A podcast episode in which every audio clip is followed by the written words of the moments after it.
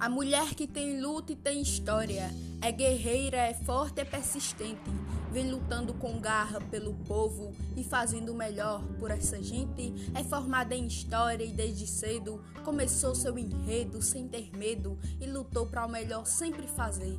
Ela foi conselheira tutelar e hoje ocupa também esse lugar porque tudo o que faz é para valer.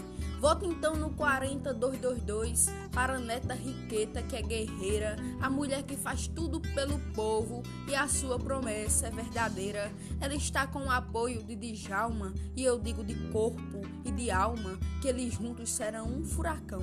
Vão fazer o melhor por essa gente, como fazem agora no presente. Vão lutar muito mais por solidão.